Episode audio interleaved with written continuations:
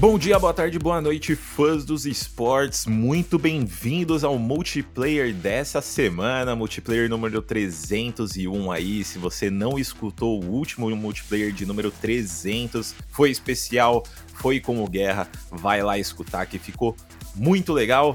Mas vamos falar sobre essa semana aqui, né? Falar sobre os campeonatos que aconteceram na última semana, que ainda estão acontecendo, que estão em desenvolvimento aí. É, a gente viu aí o começo do Valorant Masters Tóquio, então as melhores equipes do mundo estão na capital japonesa para disputar o campeonato. A gente também está vendo o CBLOL indo para sua segunda semana. Próximo fim de semana é a terceira semana, a terceira rodada, então já está em andamento.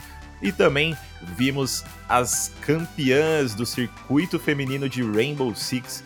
E a gente vai falar um pouquinho sobre esses três campeonatos logo depois da vinheta. Então fica de olho e de ouvido que a gente vai comentar sobre isso daqui a pouco.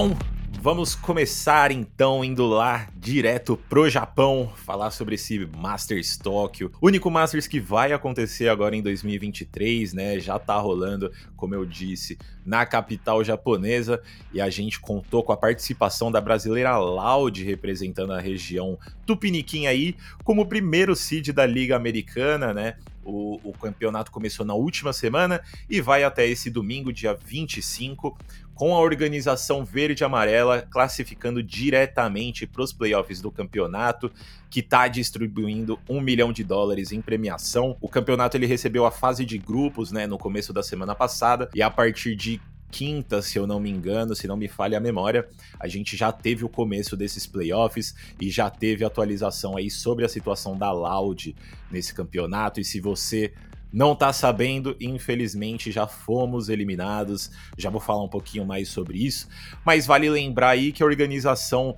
brasileira, né, comandada pelo Sadak e pelo Les, foi campeã do Champions 2022, vice-campeã do VCT Loquim e ainda dominou completamente o VCT Américas para se tornar a primeira campeã da liga. É, mas as coisas em Tóquio não foram tão bem para os brasileiros assim. Né? É, ano passado a Loud foi a, a, equipe brasileira atuar internacionalmente, né? Mas ela teve esse problema nos Masters também, onde ela não conseguia ir tão bem quanto a gente esperava, né? Ela não chegou a conquistar nenhum título no Masters no ano passado e nesse ano não foi diferente. Os brasileirinhos já estão eliminados e eu vou falar um pouquinho sobre como foi esse processo de eliminação da Loud no campeonato. Primeiro de tudo, eu acho que é legal a gente lembrar que é inegável que, pô, a Loud chegou como uma das grandes favoritas para levantar o título do campeonato, né?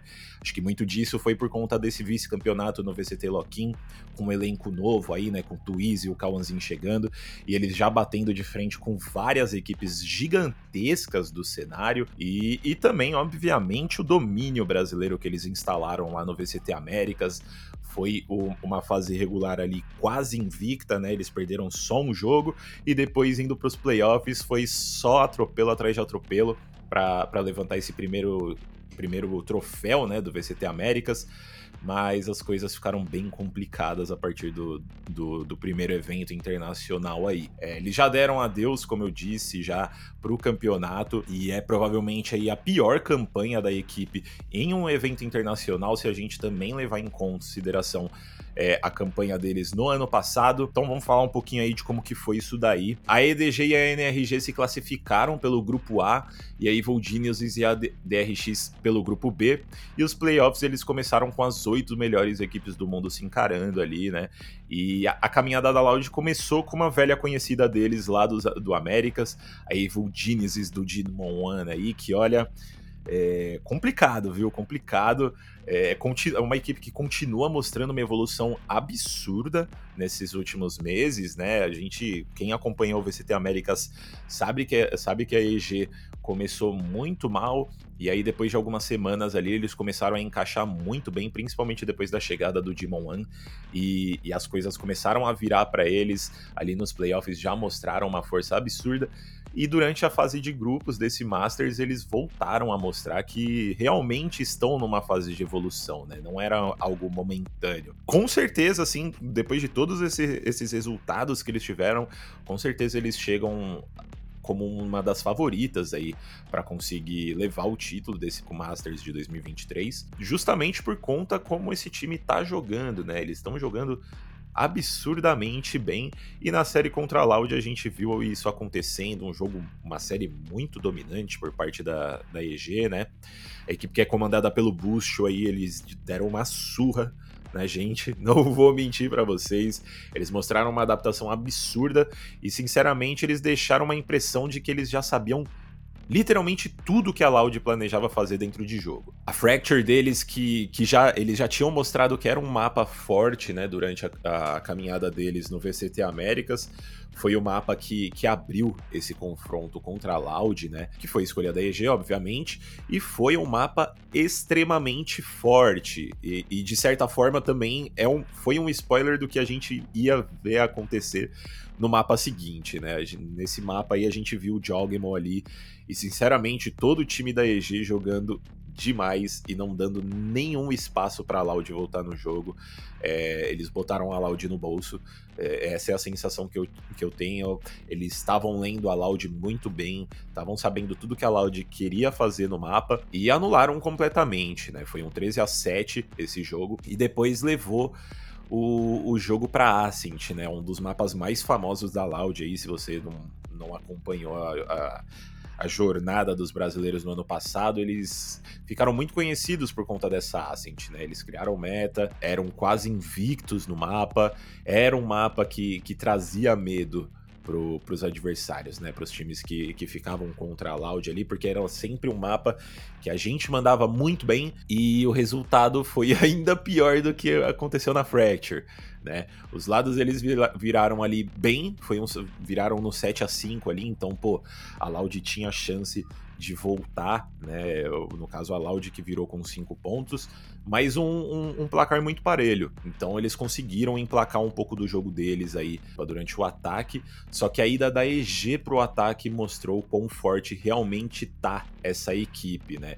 E eles dominaram completamente o jogo a partir do momento que eles foram pro ataque e fecharam a série em um 13 a 5 aí para mandar a Loud para repescagem e aí as coisas já começaram a ficar um pouco mais preocupantes, né? Se você não assistiu esse jogo, sinceramente eu não recomendo assistir porque foi bem estressante para muita gente assistir, para mim incluso. Então, assim, é um jogo que mostra algumas fraquezas da Loud, dá um pouco de ansiedade aí, dá um pouco de, de nervosismo de ver a gente é, tomando um sarrafo tão grande aí dessa equipe, né? Mas indo para repescagem, a gente encontrou a EDG, né, é uma das representantes chinesas aí que veio pro campeonato e que tá surpreendendo demais.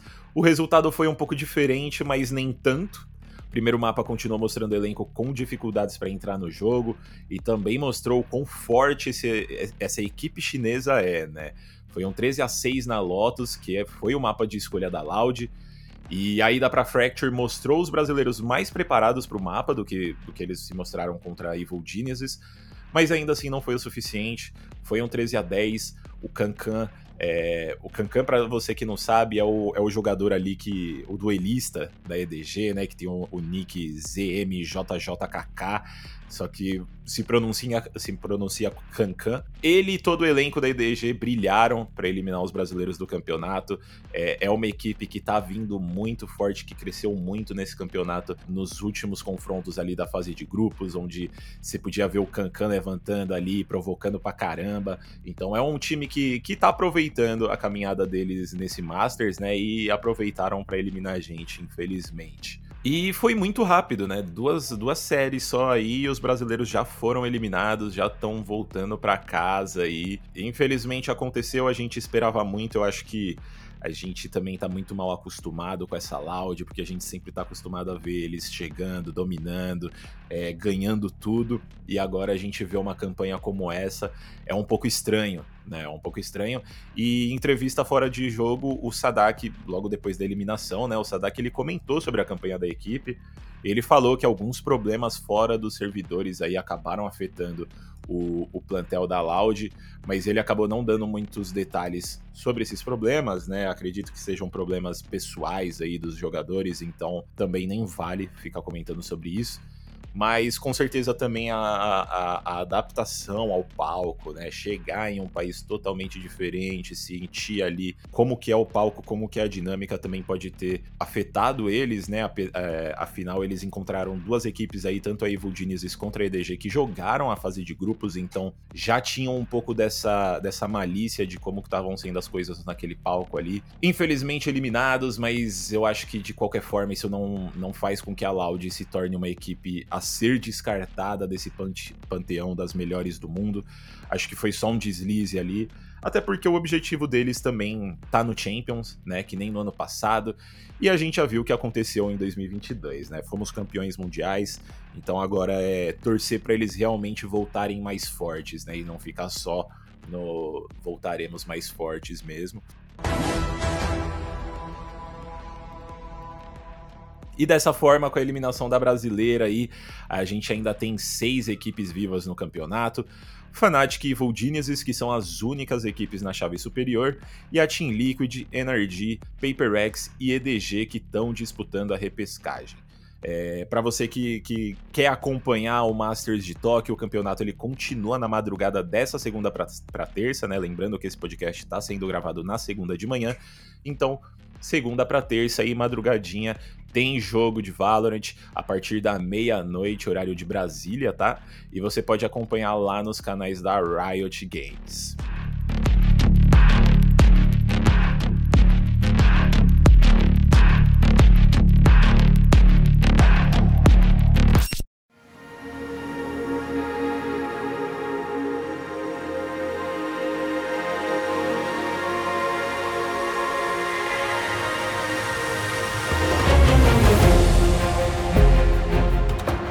Riot essa que inclusive tá vendo a volta de um dos maiores campeonatos de esportes no Brasil, o CBLOL, né? Campeonato Brasileiro de League of Legends. O campeonato já tá na sua segunda semana, então já tá começando a dar aquela movimentada na tabela ali, e a gente viu o topo da tabela ficar empatado com quatro equipes em primeiro lugar depois dessas últimas rodadas aí.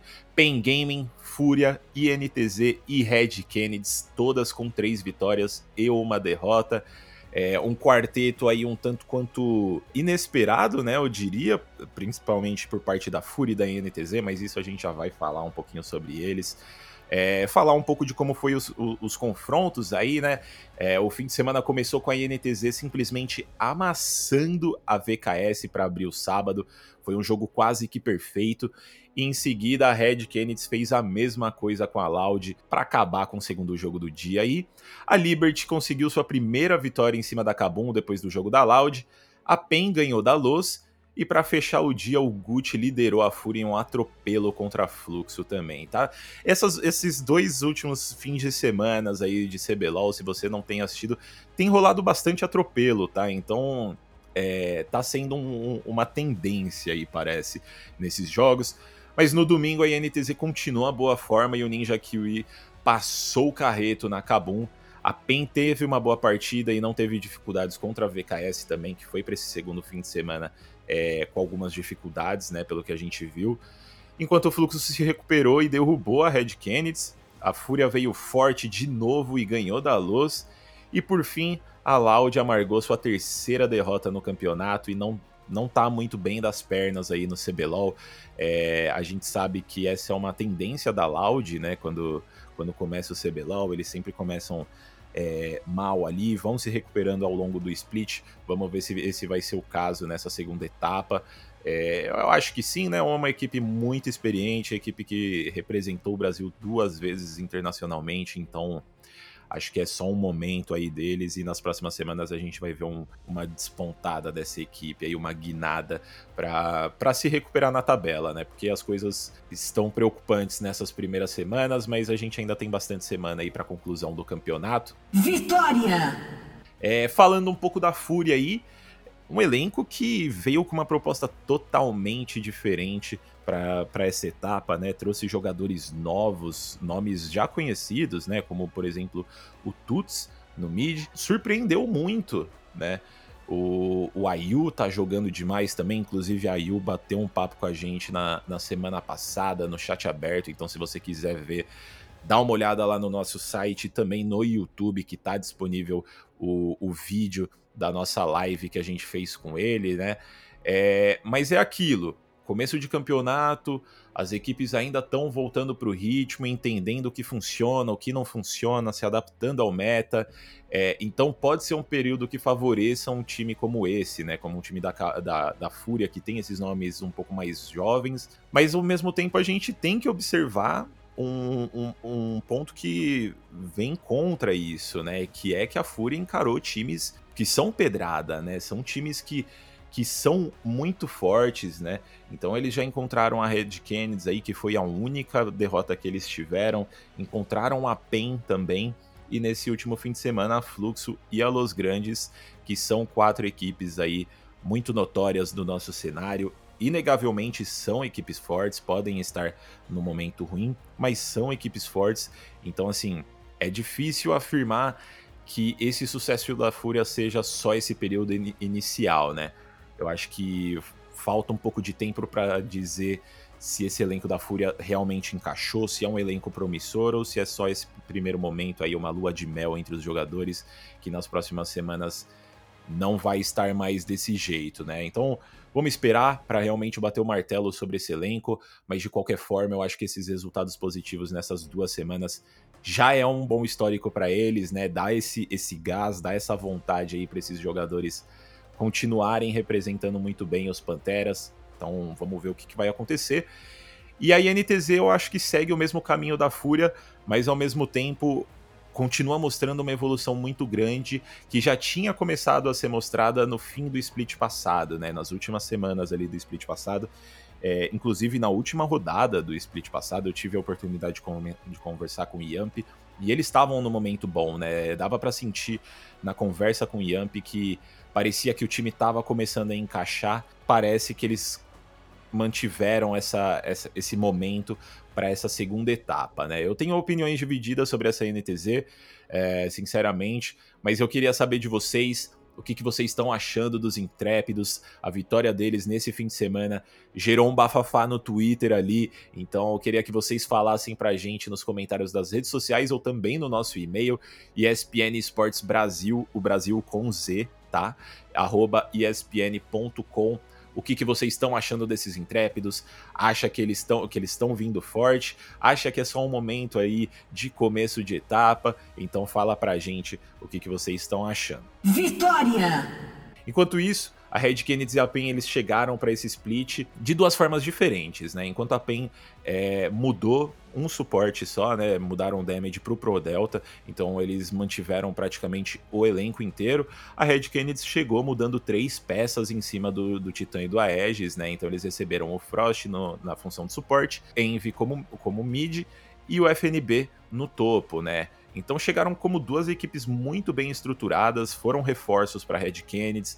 É, na minha visão, a mudança na PEN não é um reforço. Eu acho que o Damage traz mais para jogo do que o Pro Delta, mas estão mostrando que, que eu estou errado, né? Eles estão mostrando isso dentro de jogo, estão fazendo jogos bons, né? Alguns deslizes aqui e ali, obviamente, mas isso é comum com times que fazem essa, essas mudanças e também, obviamente, principalmente nesse começo de split, né? Acho que basta um pouco de tempo aí para eles se, se, se alinharem e voltarem nas próximas semanas aí muito mais fortes do que eles já estão se mostrando.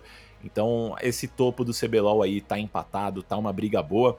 E na semana que vem, logo para começar a rodada, a gente vai ter PEN contra Red e Fúria contra INTZ. Então, com certeza, esses vão ser os confrontos para vocês ficarem de olho nesse próximo fim de semana. Então, é, fiquem de olho. Só, só falando como que tá a situação dessa tabela, né? Tem essas quatro equipes empatadas em primeiro lugar, em quinto lugar aí, né? Mais ou menos.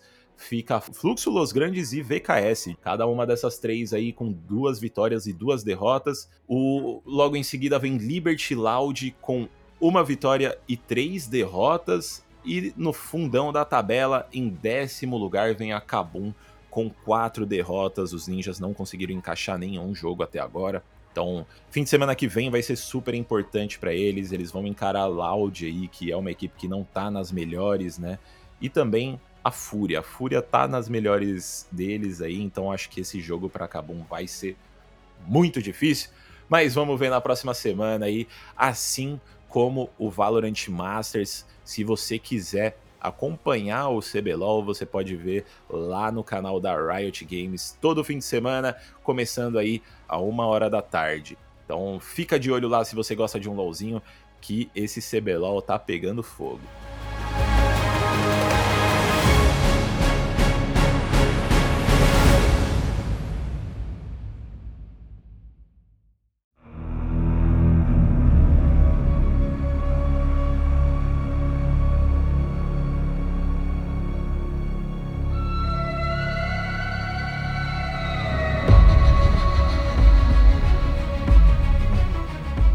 E nessa última semana a gente também teve a segunda etapa do circuito feminino de Rainbow Six Siege. Se você gosta de um R6zinho aí e gosta de ver as meninas entrando em campo, teve jogos muito bons para vocês assistirem, tá? Esse campeonato ele juntou as oito melhores equipes do cenário para disputar o título aí, e as equipes foram divididas em dois grupos e mostrou duas equipes muito dominantes tá? Black Dragons e W7M Female. A Black Dragons classificou pelo grupo A com três vitórias, tá? É, então, melhor resultado que elas poderiam ter encontrado aí. E a Goats Without Org também pelo grupo A, mas com duas vitórias e uma derrota. Já pelo grupo B, a W7M fez a boa e agarrou as três vitórias também para classificar tranquila, enquanto a Solid Mac acabou conseguindo uma vitória dominante, uma no overtime e acabou perdendo uma justamente para a W7M, mas garantiu avanço para os playoffs também. Então, essas quatro equipes classificaram, enquanto a E1 Sports, a 505, a IWNL Female e a Clutch Master Female foram eliminadas direto aí na fase de grupos. E aí, fomos para os playoffs, que aí, meu amigo, se você gosta de um Rainbow Six dominante, recomendo muito você assistir essas séries, tá? É, essa ida para os playoffs fez com que as primeiras colocadas de cada grupo enfrentassem as segundas colocadas do grupo oposto, né? Então a W7M e a Black Dragons elas iam enfrentar a segunda colocada do grupo é, oposto do delas e elas continuaram mostrando domínio nessa, nessa caminhada. É, essa primeira série aí da W7M Female contra Golds Without Org. Foi simplesmente assim, a, a W7M dominou, atropelou, amassou. Eu nem sei mais palavras para definir essa série, que foi decidida em 2 7 a 0 para as meninas da W7M. Resultados extremamente dominantes, extremamente dominantes, não tem nem o que argumentar aqui. Enquanto isso, a Black Dragons enfrentou a Solid Mac, também encaixou um 7 a 0 para começar a série e fechou com 7 a 3 para avançar para a final e encontrar a W7M ali. E essa grande final aí mudou um pouquinho é, esse clima que estava rolando aí de amasso e atropelos nessas semifinais, né? O jogo foi um pouquinho mais complicado para as equipes, mas a W7M continuou o bom momento e está colhendo os frutos muito rápido. Essa equipe fez três mudanças no elenco no penúltimo, na, na penúltima semana é, e já mostrou que foram ótimas escolhas de trazer aí jogadoras como a Tai, a Nanda e também o Coach Vitz aí, né? É uma ótima é, adição para o elenco da, da W7M e isso foi mostrado em toda a campanha da equipe durante esse circuito feminino, né? A gente já sabe que a W7M tem um elenco masculino muito forte também e tá, se, tá caminhando para aplicar isso no circuito feminino também. Foi um 7 a 4 no clube e um 7 a 5 no chalé para levantar o título de campeã, além de levar a premiação aí de 1.875 dólares, que dá pouco mais de 9 mil na cotação atual aí, uma premiação sinceramente poderia ser maior, né? Convenhamos aqui, mas se a gente levar em consideração que são várias etapas do circuito feminino ao longo do ano, acho que dá pra gente relevar um pouquinho aí, mas não vou mentir, gostaria de ver esse, esse prêmio ser um pouco maior aí para as meninas, para incentivar cada vez mais esse, esse cenário feminino de, de Rainbow Six, que é muito forte aqui no Brasil, né? Quem acompanha sabe que a gente tem times muito dominantes. Esse time da Black Dragons já ganhou muitos títulos e a W7M tá vindo para fazer a mesma coisa. Friendly, last operator standing. Vale lembrar também que além do, da premiação, né, essas duas equipes finalistas também garantiram uma vaga direta para a terceira etapa do circuito feminino. Então, é, já estão tranquilas nessa, nessa terceira etapa aí, já estão classificadas, já ficam mais, mais de boa, podem treinar mais, mais intensivamente, sem ter que se preocupar com realmente garantir essa classificação. Então, já vão estar tá mais tranquilas aí. Lembrando que o circuito feminino ele, ele tem quatro, é, quatro etapas né, durante todo o, o ano e tem a final do campeonato e também o Brava Cup, né, que acontece ali é, em agosto, tá? Então fiquem de olho, o cenário extremamente promissor esse de Rainbow Six feminino e eu recomendo muito a todos que, que gostam de Rainbow Six. Aí sei que é um jogo que é, é, um pouco menos atraente em alguns sentidos, é, se a gente comparar com Valorant, com CS, né? É um jogo muito mais complicado de se entender, muito mais complicado de se jogar, mas eu, eu garanto para vocês que é um jogo muito legal de se assistir, apesar de ser um pouco complicado aí. Friendly, last operator standing. Nessa semana aqui a gente vai ficando por aqui. Espero que vocês tenham gostado e a todos que acompanha, me acompanharam até agora, muito obrigado. Espero que vocês tenham curtido aí a atualização sobre o que aconteceu de bom essa última semana. E também já falei para vocês mandarem a opinião de vocês sobre a NTZ, né, no, no nosso e-mail, mas também não deixe de mandar feedbacks e ideias pra gente também para melhorar esse podcast e trazer o melhor para vocês. Então lembrando, nosso e-mail é espnesportsbrasil@espn.com. O Brasil é com Z, tá? Então não esquece de colocar o Z ao invés do S e manda pra gente aí o que, que você tiver de ideia para que a gente possa melhorar nesse podcast aqui. A gente vai ficando por aqui. Até a próxima semana. Tchau, tchau.